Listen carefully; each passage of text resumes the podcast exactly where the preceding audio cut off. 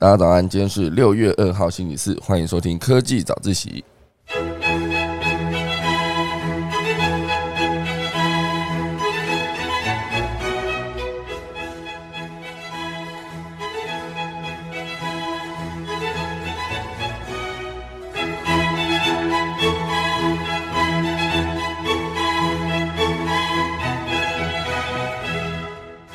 好了，今天科技早自习第一大段要跟大家聊到的是。韩国要以两亿美金进军元宇宙，哦，就是要推行元宇宙里面的相关的事物。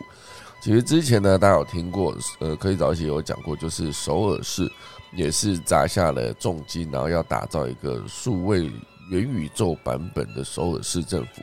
我就可以让所有的民众呢洽公办事，直接在云端完成，非常的方便。第二大段会跟大家聊到就是《捍卫战士二》，好，不知道大家看了吗？今天不会爆雷，今天聊的只是戏院跟串流影音的大战。我觉得有点接近之前的黑寡妇那个时候，好，所以等一下跟大家分享到底这两块有什么影响。第三大段呢，会跟大家聊到就是红海卫星直接升空，哦，即将升空，哦，就是 Space X 呢，其实之后也是有新一代的卫星曝光，效能大跃进，哦，所以这一次提到就是红海。红海是积极布局低轨卫星跟元宇宙，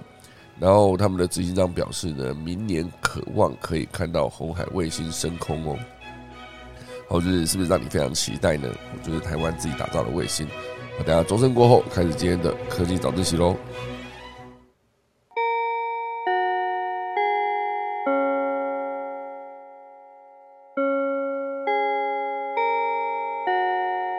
好的。正式进入今天节目第一则之前呢，先来跟大家聊聊几则我收集到的小片段。第一个是自驾计程车，这是讲的是中国的小马自行计程车。它这边讲的就是一个可以自己自驾的计程车，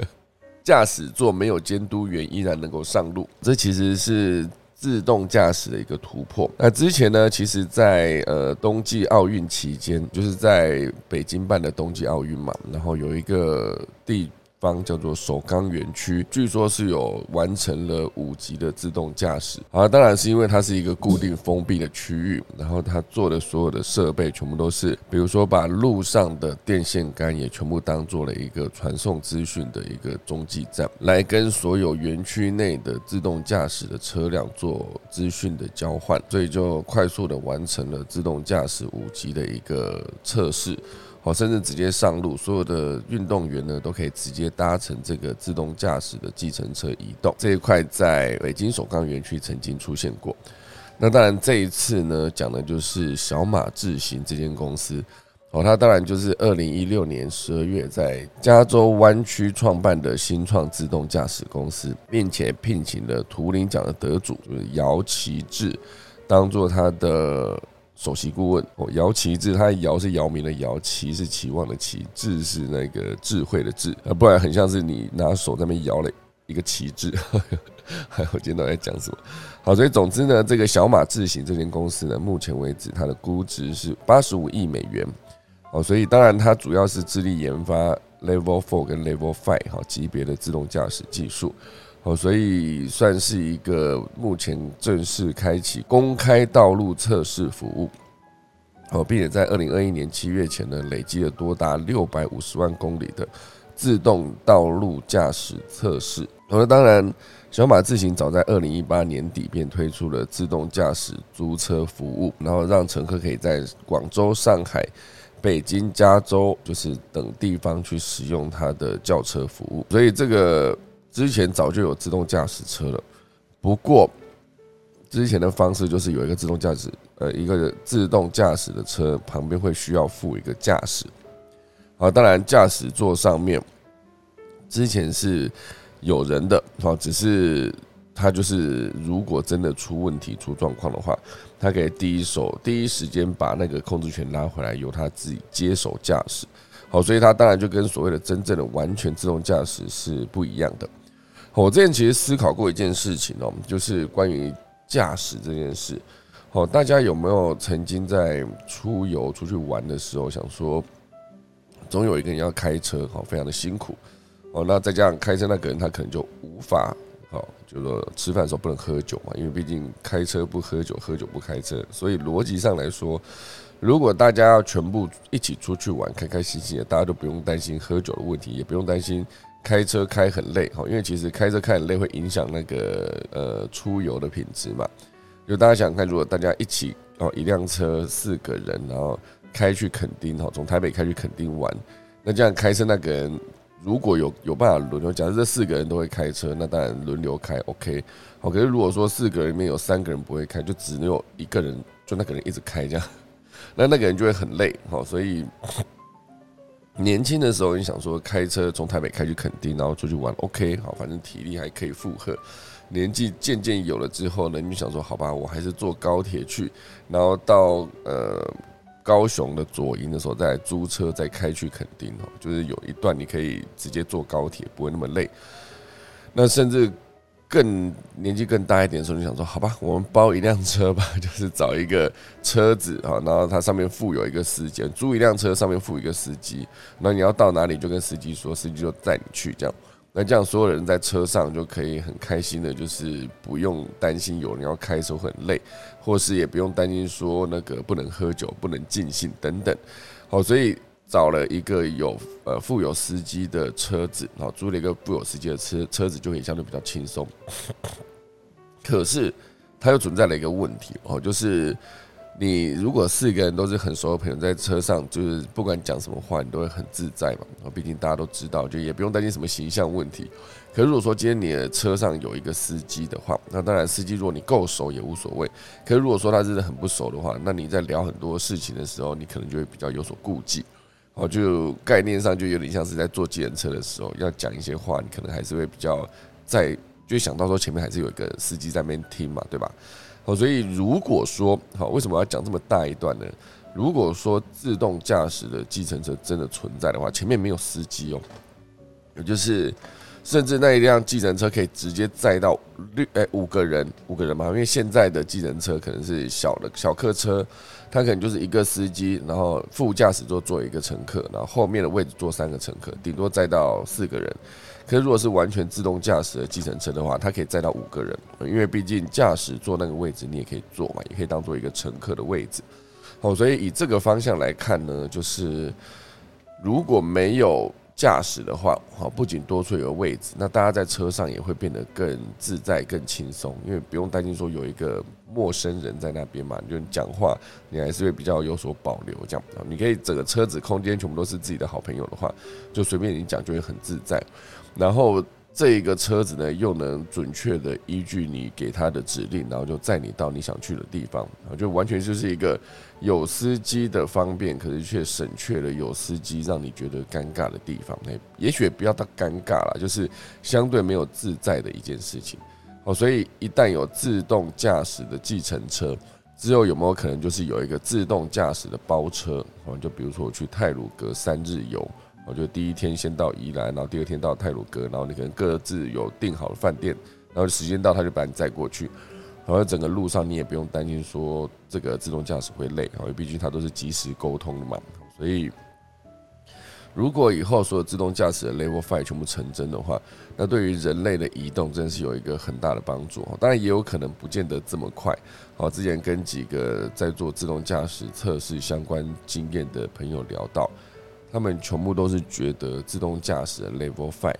五年内应该是没有办法这么完整的上线，哦，所以要到真正电影演的那样，也许真的没有这么快，哦，就是之前其实很多的科幻的电影呢，他演的全部都是啊，比如说我昨天讲过了嘛，哈，《魔鬼终结者》演的是一九九七年所有的电脑觉醒，然后关于太空漫游，关于那个呃机械人之后，机器人之后会变成。所有像《机械工》里面演的，它有两款的机器人，都是为了人类而服务。那到最后就是被骇客攻击，这样，所以每一个机器人就是站出来攻击人类等等。好，类似这一些资讯，之前讲的时间呢，哈，包括那个回到未来演的二零一五年的未来的样子，哦，有一个鞋子它可以自己充气啊，自己绑鞋带啊，或者是有一个呃数位的看板，然后或者是可以有车子可以来回在呃天空中当做。另类的空中的巴士，就它不需要在地面，它是一个飞行的汽车，变成一个成真的状态。呃，这部电影在《回到未来》这部电影在一九九几年，哦，应该应该应该是一九九几吧。哦，他演出的时候呢，讲的就是一个二十年之后的未来。那当然，时至二二零一五年的时候，也并不是所有的事情都成真哦。所以现在想到自动驾驶，真的，如果它真的到了 Level Five，对人类的移动，真的是你在家跟工作场域啊，家跟办公室中间，真的完完全全多出了一个空间。哦，你可以在移动的过程中，就是可能这一个小时，可以完全放空睡觉，然后化妆，或是看书、看电影，或是你就在那边做自己想做的事情，哦，完全不用担心交通路况这件事，因为自动驾驶已经帮你搞定了。想想这真的也是一个蛮美好的未来了。好，可是前提就是必须把这一一切的那个安全做好，不然其实以现阶段来看哦，所有的自动驾驶一旦肇事，它有可能会做到的事情就是，到底责任归谁哦？如果你是在车上的这个驾驶，可是你不想，你不是有呃控制汽车的权利，或者是你有控制汽车的权利，可是你接手回来的时候已经太晚了，类似这样子哈。所以总之，这就是今天有提到的自动驾驶计程车哦，中国的小马自行计程车。那呃，正式进入今天第一大段，好吧？因为现在时间来到二十二分了，没想到今天那个第一个小新闻讲了这么久。第一大段呢，会跟大家聊到就是元宇宙这件事情。哦，南韩呢，目前为止宣布投资一点七七一亿美元在元宇宙领域中，就差不多两亿啊。那这个算是当地政府对新兴产业的一个首批投资之一。好，不过关于隐私啊、环境、法律等相关的挑战，还还是有可能会出现的哦。所以这个两亿美金左右，好，这笔钱呢，它到底要投资哪个位置呢？这算是南韩政府今年初府定定的一个数位新政二点零版本，于近日又宣布要在元宇宙领域投资约一点七七一亿美元。所以韩国的科学技术情报通信部的部长啊林。惠书啊，就称说元宇宙是一个潜力无限的未知大陆。好，这算是南韩对新兴产业的首首批投资之一哦，也是进入虚拟世界的谨慎的第一步。而先前呢，首尔市政府也表示，就是正在建造一个三十九亿韩元的虚拟世界平台，也就是之前提到的呃元宇宙的首尔市政府。哦，这不知道在。第几集有提过？我记得蛮早的哈，我来我来查一下，因为科技科技 科技早自习之前有讲过首尔第九十九集，去年的十一月十七号，然后有聊过元宇宙版的首尔市哈，那时候聊一聊它整个细节，真的是会让人生活过得蛮方便的。哦，就是大家去思考一下洽公办理这所有的过程，之前的经验可能都相对比较不好，后来好像有比较好一点。就是现在公务人员呢效率也提高了哈，态度也变好了等等。当然还是会有相对比较不好的啦，就是之前打电话为了要申请一个资料，就发现哎，承办人员不知道在气什么，就是明明就好声好气跟他讲到，就充满了不屑跟充满了不耐烦。哦，那我每次遇到这样，我可能觉得说啊，可能这个人正好尿很急，因为要见这种电话，当然口气不会太好，哦，所以你这样想一想，是不是就比较好过一点？总之呢，投资计划就说明了韩国对元宇宙的期待跟兴趣，而且认为可能是接下来几年的主导技术哦。而南韩的投资也许也可以变成其他国家参考的蓝图。所以在这个 CNBC 的访问中。美国研究公司呢，就表达了对南韩政府这次投资的一个评论啊，他们觉得说这个投资很有趣，因为毕竟元宇宙呢，通常是由私人企业或是科技科技巨头哦来推动啊，表示南韩以外的国家其实没有太多的动作哦，大部分都是企业哦，私人企业或是科技巨头来投资。那南韩为什么会从政府开始去抢占这件事情呢？哦，所以其实。呃，我觉得南韩的政府在很多地方的阴影，我都做得非常的厉害哦。比如说，我之前看到一个消息，哦，先跳出元宇宙这个事情，先跟大家分享另外一块，就是关于新住民。大家思考一下，新住民那时候就有一个调查，就是调查说，我们台湾有很多的新住民，然后可能是来自来自东南亚，那可能是嫁来台湾，可能是来台湾娶妻生子等等，不管啊。所以总之，他们大部分就是。来到台湾，然后生了自己的呃跟台湾人的混血的下一代之后，他就变成了一个新住民。那对于这些新住民呢，其实台湾跟韩国对待他们的态度跟呃观看的视角有点不一样。哦，就是对于新住民来说，台湾相对有些人是对新住民没有那么友善，然后也不会觉得说需要从他们身上去多学习些什么。可是这件事情呢，韩国就做的角度切入点非常不一样。哦，他们就是拼了命的透过这一批人呢，然后去学习他们的语言，不管是来自菲律宾、来自呃印尼哈、来自呃呃诶菲律宾、印尼跟越南等等这些地方，他们就是韩国会觉得说，诶，这里既然有一批新住民，他们就是讲着那几国的语言，那生出来的新住民的下一代呢，然后他们也是就是很认真的去培养他们。好，所以总之在语言这一块，哦，他们觉得有一批基本上是现成的人在这边，他们就好好的去学习他们的语言，因为他们有一个非常重要的一个重点，他们就觉得接下来下一个时代经济成长迅猛爆发的地方就是东南亚，所以他们必须提早布局。好，就是你让你自己韩国的下一代呢有很多的机会，就是出生就会很多国的语言。哦，可能他们的韩语、他们的呃英语，哈，这基本能力他们都做得很好。那为了设定上是接下来可以顺利的进军东南亚，哦，所以他们有很多的针对东南亚的研究的人才，甚至是语言方面也没有隔阂。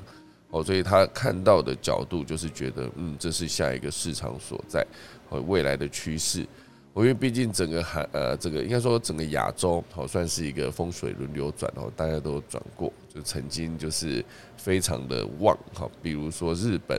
哦，日本在一九八零年代非常的旺，那后来呃九零年代有台湾的经济奇迹哈，其实也不到不是说九零年代而已啦，台湾也后来也有经济奇迹，那有一段时间呢就转到呃对岸哈，迅猛的发展哈，时至今日也是变成一个庞大的经济体。那现在转到下一波，可能就是真的是东南亚了。因为东南亚当然有一个优势，就是他们的呃劳动力人口非常的高，哦，就是年轻人呢，哦，他们的下一代也没有说所谓的人口负成长或是一个出生率低落这个问题。下一代他们的劳动力人口非常高的情况下呢，他们的呃国力可能就相对比较强大。因为从人口来算嘛，哈，所以如果说你一个国家人口都相对是老龄化，比如说日本哈，现在某种程度上台湾也接近了，年龄都偏大，然后呃年轻人相对数量，他必须要呃上有老的下有小的嘛，他要去负担这两代，哦，就是可能会照顾，或是必须比如说你去养育下一代，或者是照顾上一代等等，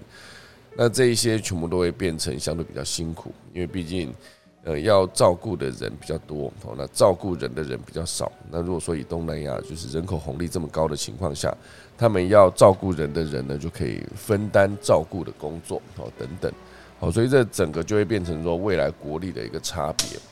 好，这这个其实就是讲到韩国，我就会想起这个对于东南亚的定义这件事情。好，我们再回来元宇宙这个消息哦，哦，所以呃。当然，也有人判断说，新技术就是等同于新的风险。好，企业跟消费者踏入虚拟世界人，都必须谨慎的思考，你到底目的是什么，以及你是否做了足够多的研究和功课。好，所以虽然呢，大多数的地区都表达了对元宇宙的兴趣，而且南韩的政府也是同步率先投入资金，但是就全球来看呢，没有哪一个国家具有明显的先发优势。背后最大的原因，当然就是元宇宙的生态系呢，其实也在建造当中，一切都还没有成熟。那这样的情况下呢，政府也很难贸然采取大胆而确定的行动。哦，就像萨尔瓦多，虽然之前率先把比特币定义成法定货币，但是仍然是少数的特例。哦，大部分的政府呢，依旧倾向保守。哦，所以这就代表说，新技术背后的新风险。而不是每个国家都可以承受哦，再加上之前曾经有一段时间那个 Luna 币哈，也因为种种的问题呢，它的价格暴跌哦，跌到不是说跌到百分之三十五、百分之五十，而是跌到剩百分之一千分之一，已经到了一个完全不值钱的地步。好，所以当然以南韩的现况来看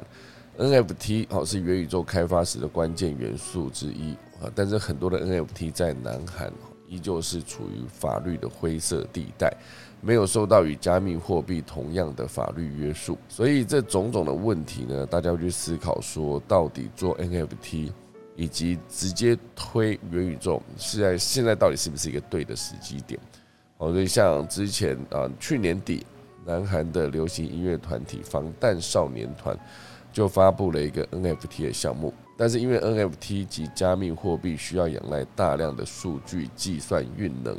哦，会对环境造成损伤，所以粉丝呢，基于对环境的疑虑，产生了强烈的反对，所以这一项项目当然还是在持续推进中，可是显然它不会比。呃，比如说防弹少年团推出一张音乐专辑，或是推出甚至发行一个海报，哦，它的争议都比发行 NFT 还要小。好，主要就是任何一个加密货币或者 NFT 呢，都需要仰赖大量的数据运计算运能。这是为什么？之前很多人在挖比特币的时候，那个矿机哈就直接变成一个矿场，就是放了非常多的那个主机在那边计算来挖比特币。那旁边甚至还需要有大量的降温的设备，哦，甚至之前还有一个矿场直接盖在一个湖旁边，那直接盖在那边，直接开始呃挖矿计算，然后就引那个湖水来降温，降完温之后再把湖水原地排回同一个湖里面。就导致整个湖升温，哦，升温之后就造成了生态的浩劫，哦，很多在原本的温度下可以存活的物种啊，就在那个那个当下就直接受到环境改变之后呢，就直接发生了生病或是死亡，哦，所以最后当然这个矿场就是因为环保的议题呢就被勒令停业了嘛，就被。抓到我就之后就无法继续再用这个方式来降低所有运算的温度，所以这其实只是其中一个例子，就是比特币跟所有的 NFT 它需要大量的计算运能这件事。计算运能呢，甚至在对岸中国，他们也会发现了一个方法，哦，就是他们的运能其实像之前我们可以理解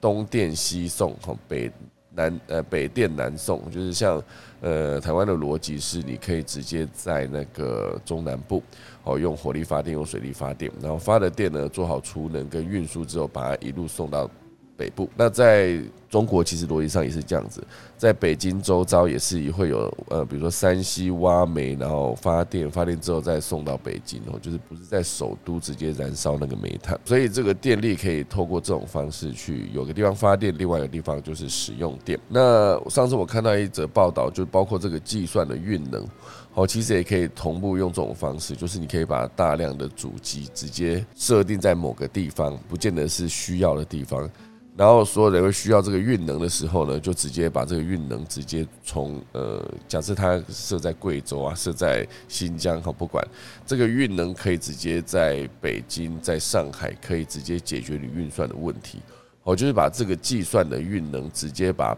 把它当成一种能量，就像电力哈，电力可以直接在 A 甲地发电，乙地使用。啊，计算运能也可以在甲地计算，然后乙地去做使用。所以这计算运能也是可以透过输送的方式，让更多人使用到。哦，所以我觉得这个逻辑来说，以后在韩国会不会也变成一个？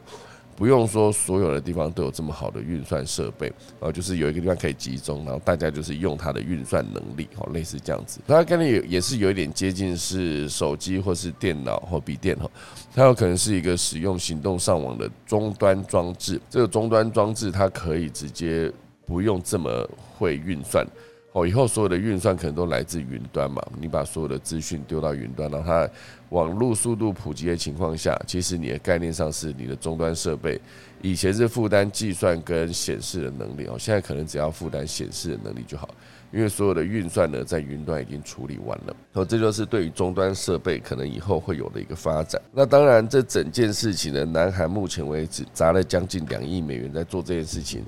对于很多国家来说，一来你可以看他们的示范，也可以看他们试错的过程，有可能他们在整个发展的过程中发现。诶，好像发展的方向是错的，那就必须做出一个调整。所以这件事情呢，我觉得以韩国来说，是继他们推出了一个数位版的元宇宙首尔市之后，他们的整个国家也砸钱在这一块持续的发展。很多事情韩国都走得很前面了，这件事情可以可见一斑，好不好？好，那这边快速补充一个，讲到韩国，也来聊一聊日本。日本目前呢有一个晶片荒哦，晶片荒当然不止日本有了，而且指日本这件事情是直接晶片荒烧到家用电器，日本的洗衣机、冰箱全部大出货，部分冷气的出货甚至得等到九月。好，大家思考一下啊，夏天已经快到了，现在已经六月了，那七月、八月就已经是呃夏季啊，所以温度飙高的情况下，大家都必须。然后，就是开冷气，哈，因为你不开冷气，你可能室内根本待不住。可是现在日本部分的冷气的出货都得等到九月，哈，所以可见这个晶片荒到底有多严重。因为全球晶片荒跟中国封城的政策，哦，就是夹击了各国的供应链，哦，这个是目前为止全世界遇到一个问题。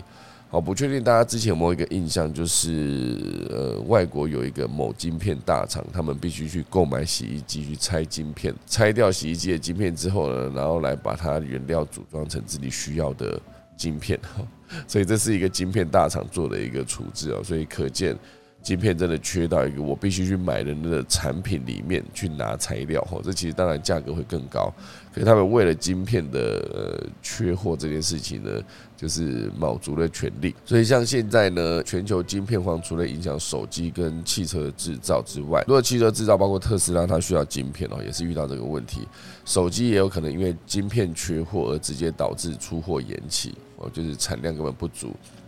现在许多的家用电器，包括微波炉、冰箱在内，需要配置电脑晶片才能运作的这些家电，都有缺货的问题，所以这影响范围比想象中大太多了。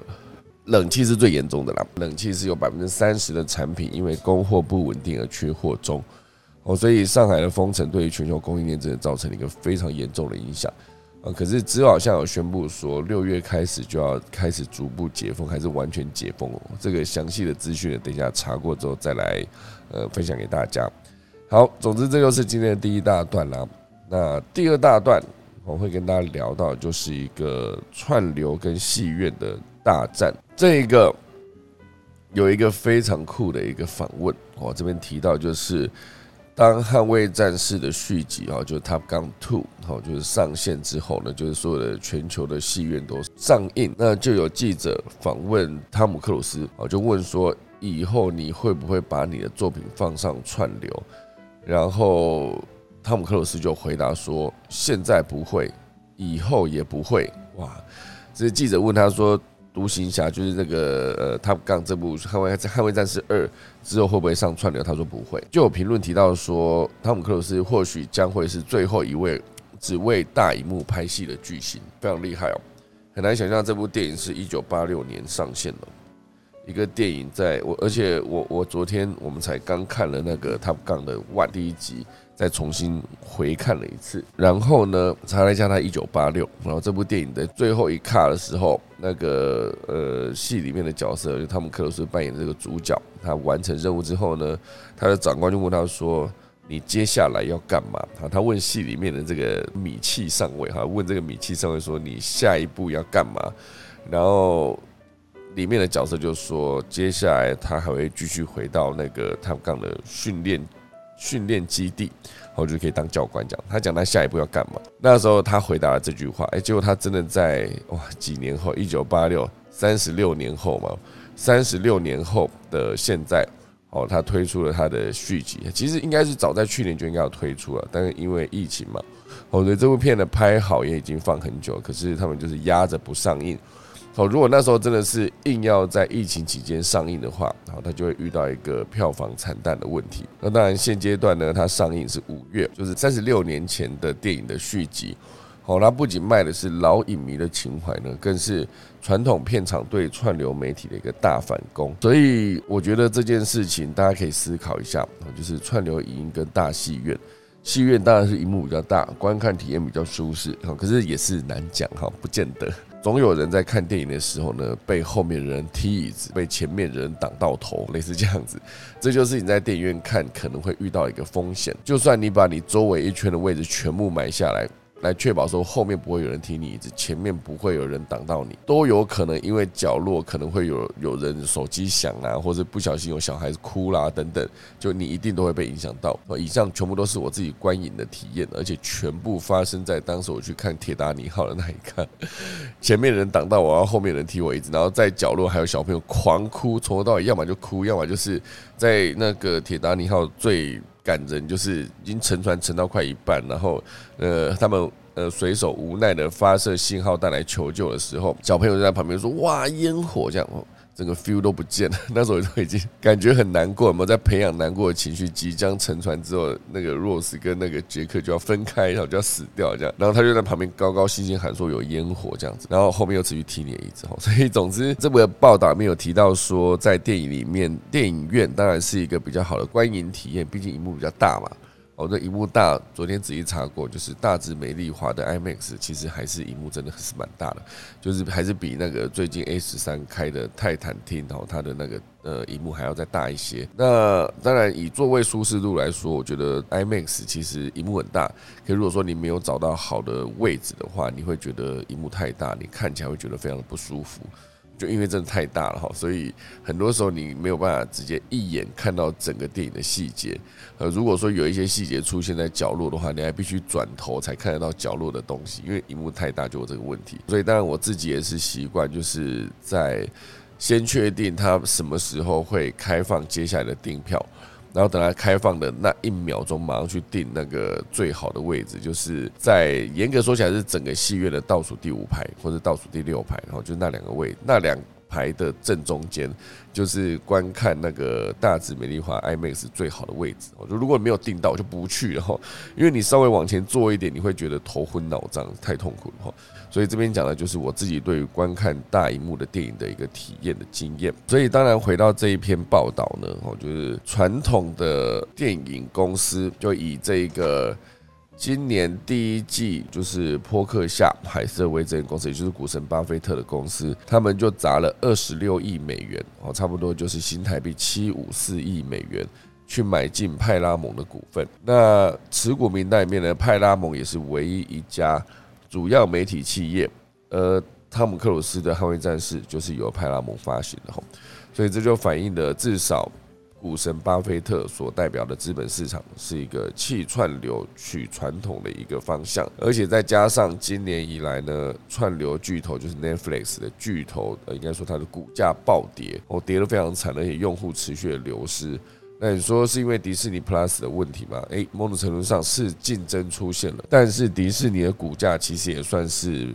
跌下来的状态。所以传统产业，就是派拉蒙只出电影的，它的股价却相对持平。所以市场是不是已经对串流媒体产生怀疑了呢？哦，这是华华尔街日报的标题写到的东西。那当然，今天。那，派拉蒙的股价表现是赢大盘跟串流平台，所以今年度来说，派拉蒙的表现真的是非常的好。哦，所以以一个串流媒体跟电影戏院哦，他们的大战里面有几个战场的场景，这边定了四个。第一个战场当然就是片场比较。爱粉丝哦，串流是重金主，所以在《独行侠二》就是汤姆克鲁斯《捍卫战士二》上映之后呢，就开启了传统跟串流之争的四个战场。主要的诉求就是金主和一般观众。那以演算法当道的现在，新电影上映时呢，很少在做实体的造势行销，不像迪士尼、华纳的 HBO Max 串流平台，都是为了投资者跟金主举办的展示会。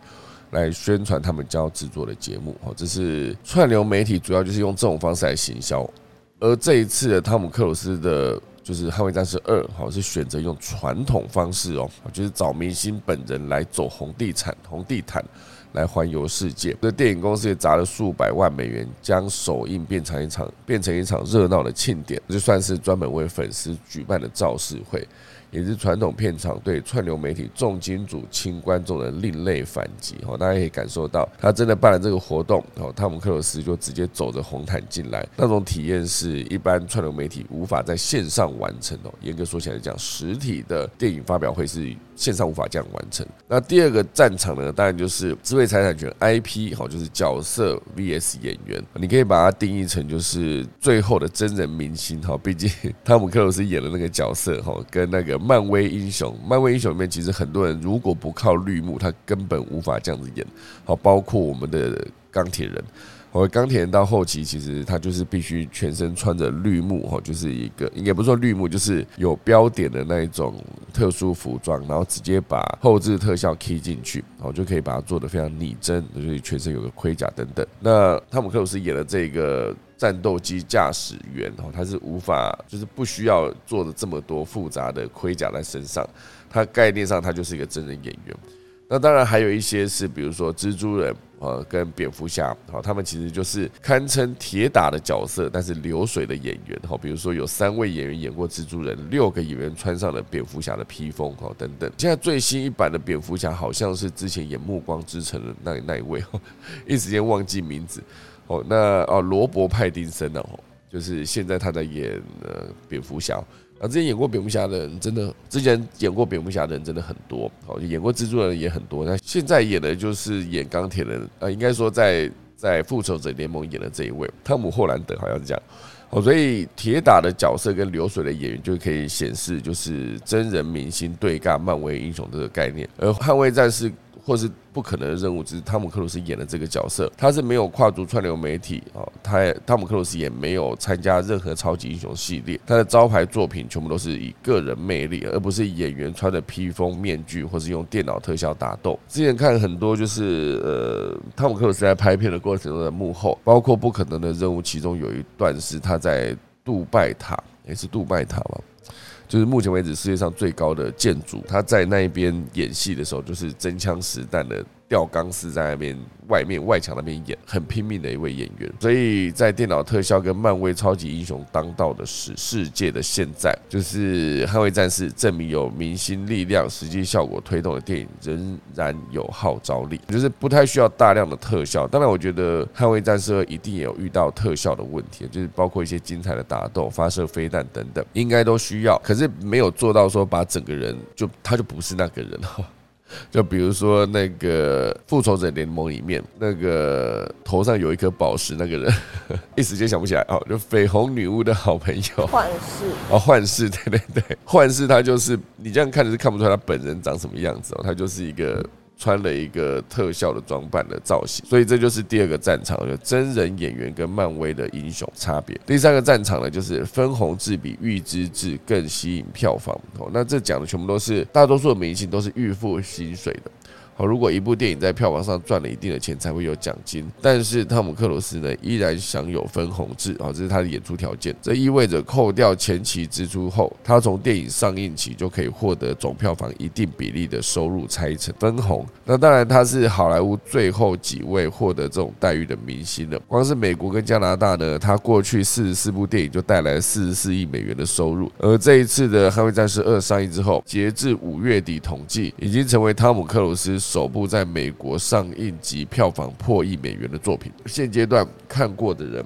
我身旁至少七个人看过，全部都是好评。七个，我可以明确讲出这七个人，他们说好评的原因哦，甚至有些人看了直接落泪哦，因为毕竟它是一个时代眼泪。大家有没有想过，刚好你看前阵子刘畊宏开始，然后到王心凌，到现在的汤姆克鲁斯的《捍卫战士二》，他其实这个都是卖一个情怀，有没有？这个情怀重要，就是应该逻辑上来说，汤姆克鲁斯在《捍卫战士二》里面。他开的不是飞机，而是一个青春，好吧？这讲的时候觉得哦，觉得很有 feel，有没有？就像王心凌她跳的也不是一首歌，好，她跳的是一个青春，哦，类似这样。所以这个就是一个分红之跟预知制的一个差别。那第四个战场呢，就是回归大荧幕，哦，第四个战场就是大荧幕跟小荧幕。大家思考小荧幕这件事情，大家去思考，你有没有看过《地心引力》这部片？好，《地心引力》《地心引力》这部片呢，如果你在大荧幕看，就非常过瘾的。可是如果你把它缩小到你家里的投影机一百寸，或者再缩小到你的呃电脑哦，应该说电视五十寸，或是你的桌上型电脑可能二十七寸，或是你的笔电十三寸，或是你的手机五寸，它整个观看的情境是完全不同的，因为大场景的的那个需要一个大的荧幕去呈现，所以如果你看星际效应啦，你去看那个地心引力，或是你这次想要看那一个捍卫战士二，如果你的荧幕是大的话，它其实逻辑是完全不一样，看起来真的所谓的过瘾就是这么一回事哦。所以这个大荧幕跟小荧幕里面，华尔街日报有统计哦，差不多四十五岁的这个年纪哦，有一半以上。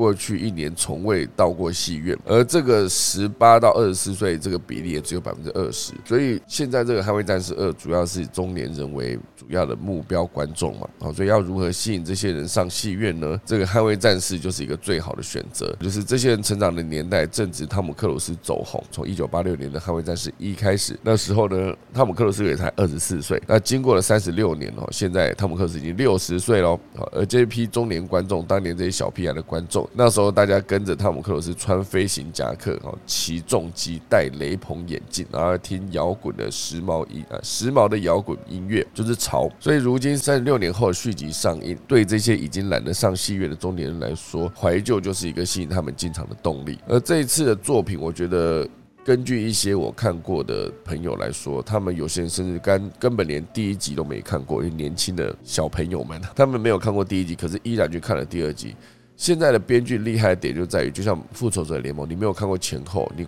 单看其中一集，或者是你就单看最后两集，第三集，呃，无限之战跟第四局终局之战，你单只看这两集，你还是可以大概看得懂。哦，就是它的主题其实非常的明确，就是一个一群英雄为了打败一个呃坏人的一个故事。哦，这个主轴是不会变的，大家都看得懂。所以以这个第四个战场来说，大荧幕跟小荧幕的对比，我大约知道说大荧幕在这样子电影的呈现下，还是有非常庞大的优势。所以这其实讲完这整部片，它当然后面还列了一个。汤姆克鲁斯的五大卖座巨片，第一个是《捍卫战士》，是有四点四四亿美元；《雨人》一九八八年的电影三点八五亿；《不可能的任务》一九九六年三点七五亿，以及《不可能的任务二》二零零零年三点六六亿；《黑色豪门企业》一九九三年三点五亿。这全部都还没有算现阶段正在上映的，就是《捍卫战士》第二集《独行侠》，所以。有可能有没有可能这个电影会打破汤姆克鲁斯的所有票房记录呢？就静待后续的发展啦。好，以上就是今天第二大段，就是串流跟戏院之间的战争。然后今天这个新闻是来自商业周刊的报道，他把这个战场清楚的分了四个层面去看，写的非常的详细。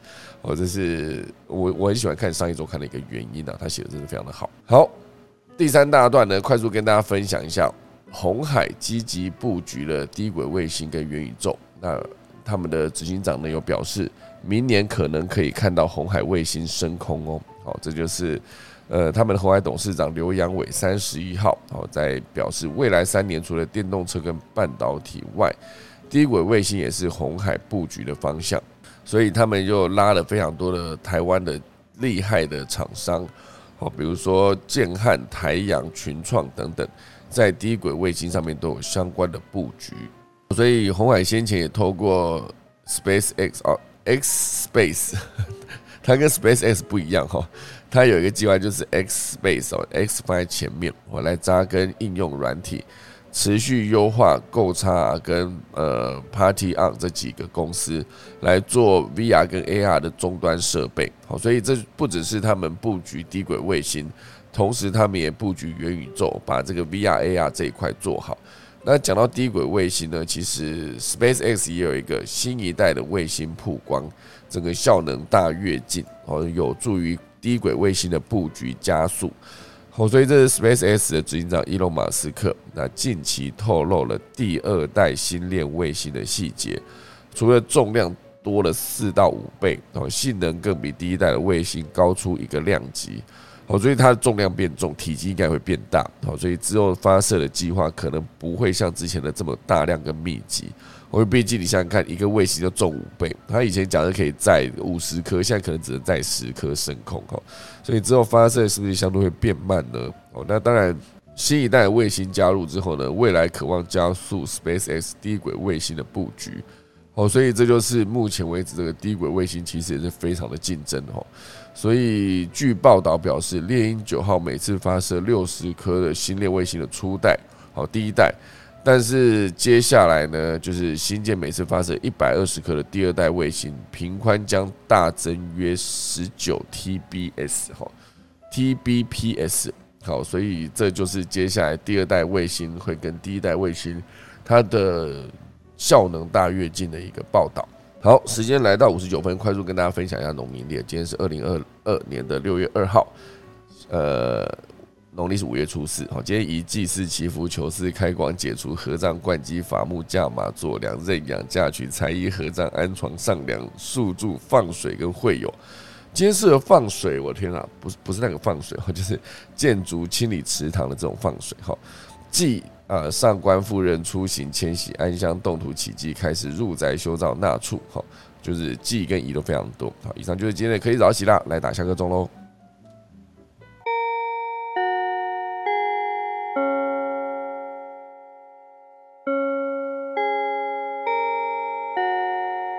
好的，八点整，今天就谢谢大家来收听科技早自习啦。哇，我们今天的 run 却非常的热络哈，热热络热。热络哎，没有错啊，不是了吗？哎，热络哎，了二哎，是了哎。今天的 rain 却非常的热络，了呃了了，是日啦，热络哎，对啊，是日啊。那我一开始没念错，可是为什么我念那个字这么奇怪？热络对吧？了了嘛，日了。好，今天的 rain 却非常。非常的踊跃，好吧？可恶，不要用“热络”这两个字。好了，我赶快把时间交给郭芭比了，我不要讲话。我刚刚还停在那个红海董事刘阳伟三十一号，我就知道你会对这两个字哦。停在想说这个人名字也太长了吧？跟大家分享一则是。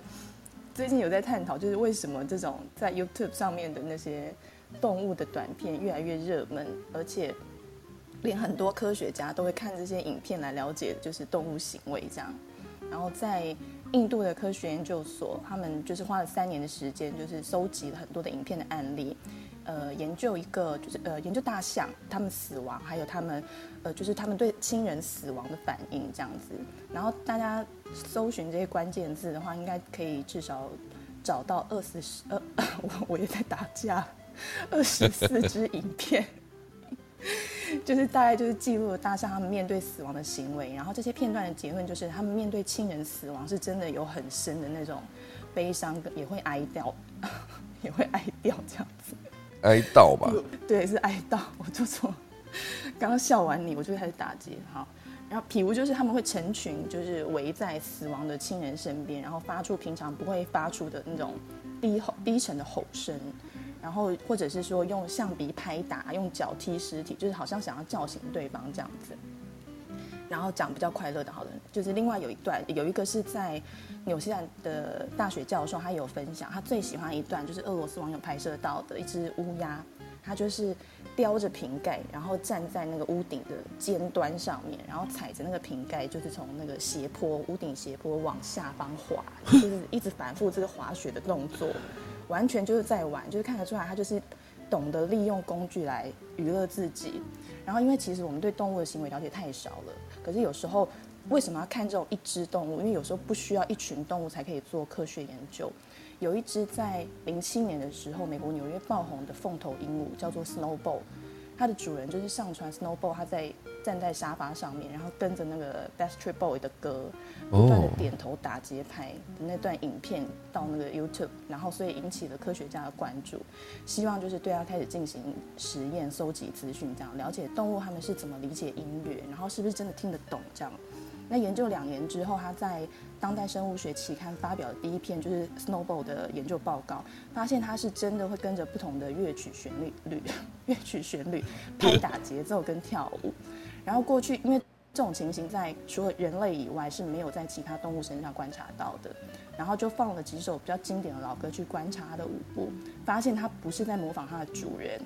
然后最后统计它重复就是在它在重复播放的旋律当中变换了十四种的舞步，而且不只是就是踩脚啊、打节奏或是甩头，它还会搭配就是翅膀舞动这样子。它是一只有在创造自己 freestyle 的凤头鹦鹉。然后最后补充一下凤头鹦鹉的资讯，它们主要是生活在澳洲，然后是唯一有头冠的鹦鹉，嘴巴是半月形的钩状，然后它们的舌头，只要看过影片的话，你就印象很深刻，因为就是很像那种很肥的蠕虫这样子。那大多数种类的凤头鹦鹉是白色的，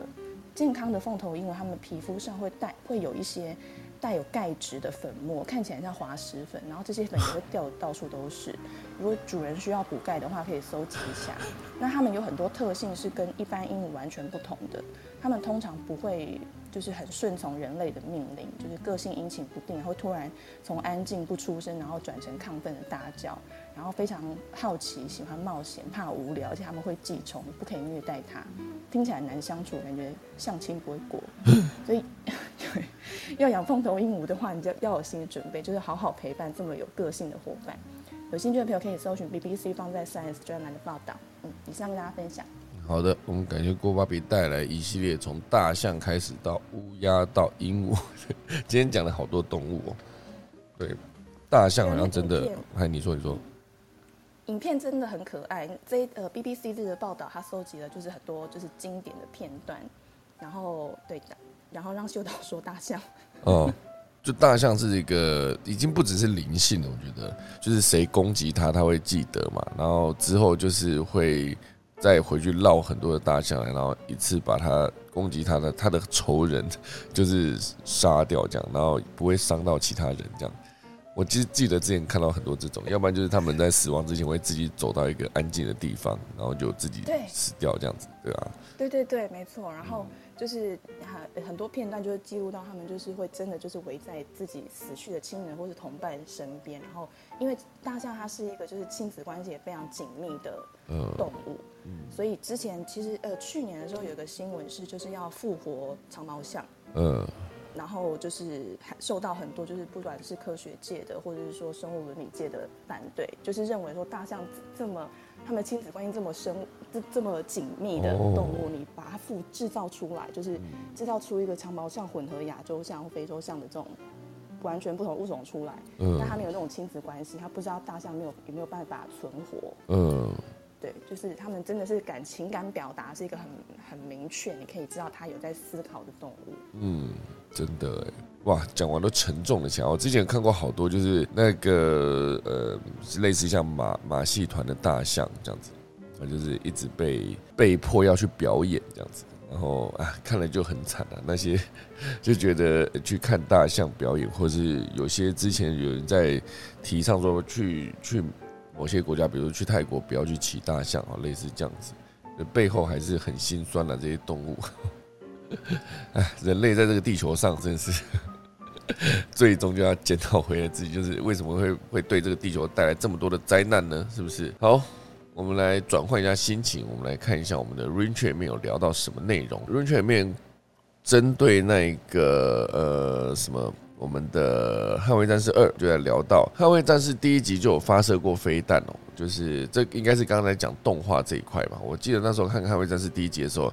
它有很多闪飞弹、闪子弹的镜头，那不确定它到底是实拍还是因为在那个年代动画应该是做起来会非常的粗糙吧。虽然在一九九零年。有九零年代后来做的那个《侏罗纪公园》，它的动画已经做的，我觉得在当时非常震惊全世界，就是太真实了。在当时那个《捍卫战士》演的，应该有一些画面是必须要配合模型拍摄之类的，因为很多很细腻的飞机的操作，不确定它到底有没有机会完全在空中完成。而包括它其中有一幕是就是倒转飞机一个经典镜头啦，就是底下也是有对方的机呃飞机，然后他们的飞机是完全。上下翻转，然后就代表说他们两个的驾驶舱可以连得非常近，然后拍摄了一个这个画面。这个如果真的是要真的飞机实拍的话，感觉相对是比较痛苦的，因为 你要两辆飞机维持一个高速同时间翻转，然后再等速度前进，然后旁边还有另外一台机器是可以，另外一台飞机带着摄影机去 take 这个镜头，相对是比较难的。我想那个镜头应该在棚内完成，背后再加上那个天空的白，后就应该就可以做出这个镜头了。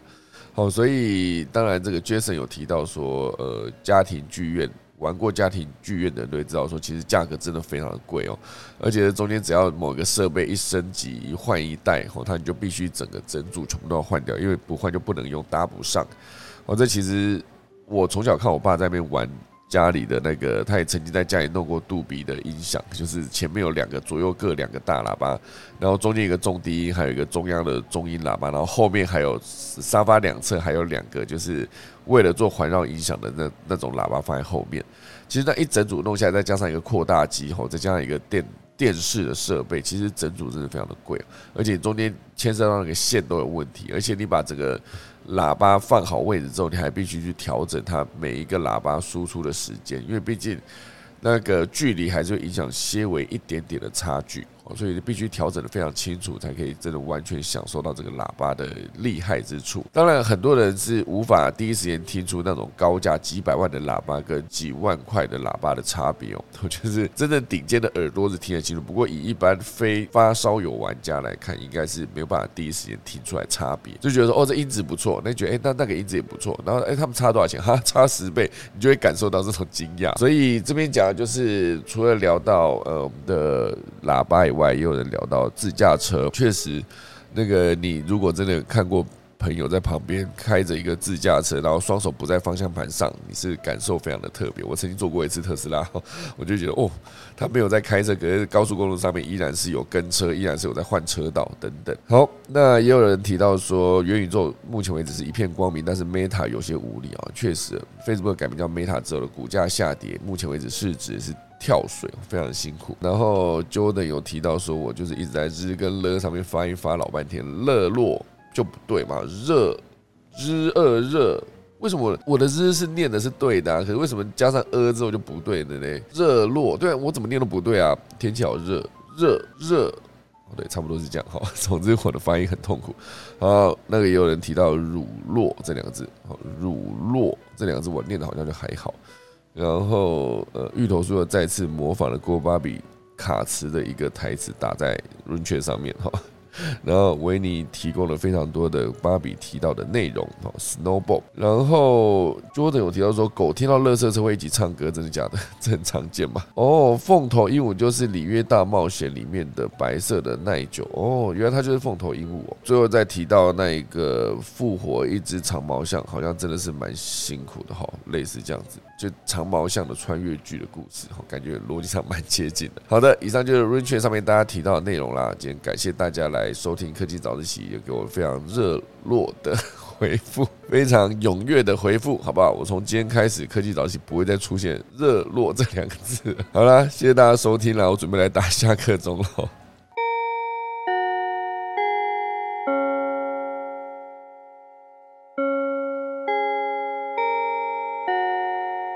好的，今天谢谢大家收听可以早自习啦，我们明天早上七点再见，大家拜拜。